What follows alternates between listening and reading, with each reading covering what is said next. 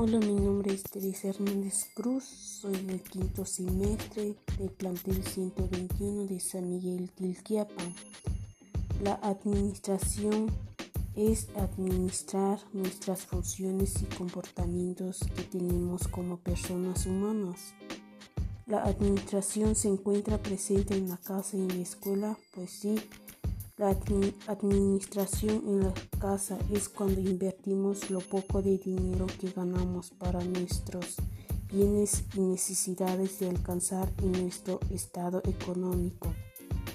La administración en la escuela es a través de cumplir nuestras tareas y cumplimiento de una buena satisfacción para estudiar nuestras materias de necesidades la administración con dos autores.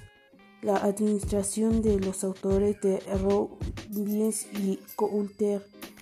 Para ellos, su definición de, de la administración es la coordinación de las actividades del trabajo de modo que se realicen de manera eficiente y eficaz con otras personas y a través de ellas la administración moderna busca el bienestar de las personas o las ve como instrumento de producción, pues varían las dos porque se basan en los procesos, es decir, permiten los cambios que producimos en un entorno social que enfoquecemos en una organización económica o en una satisfacción.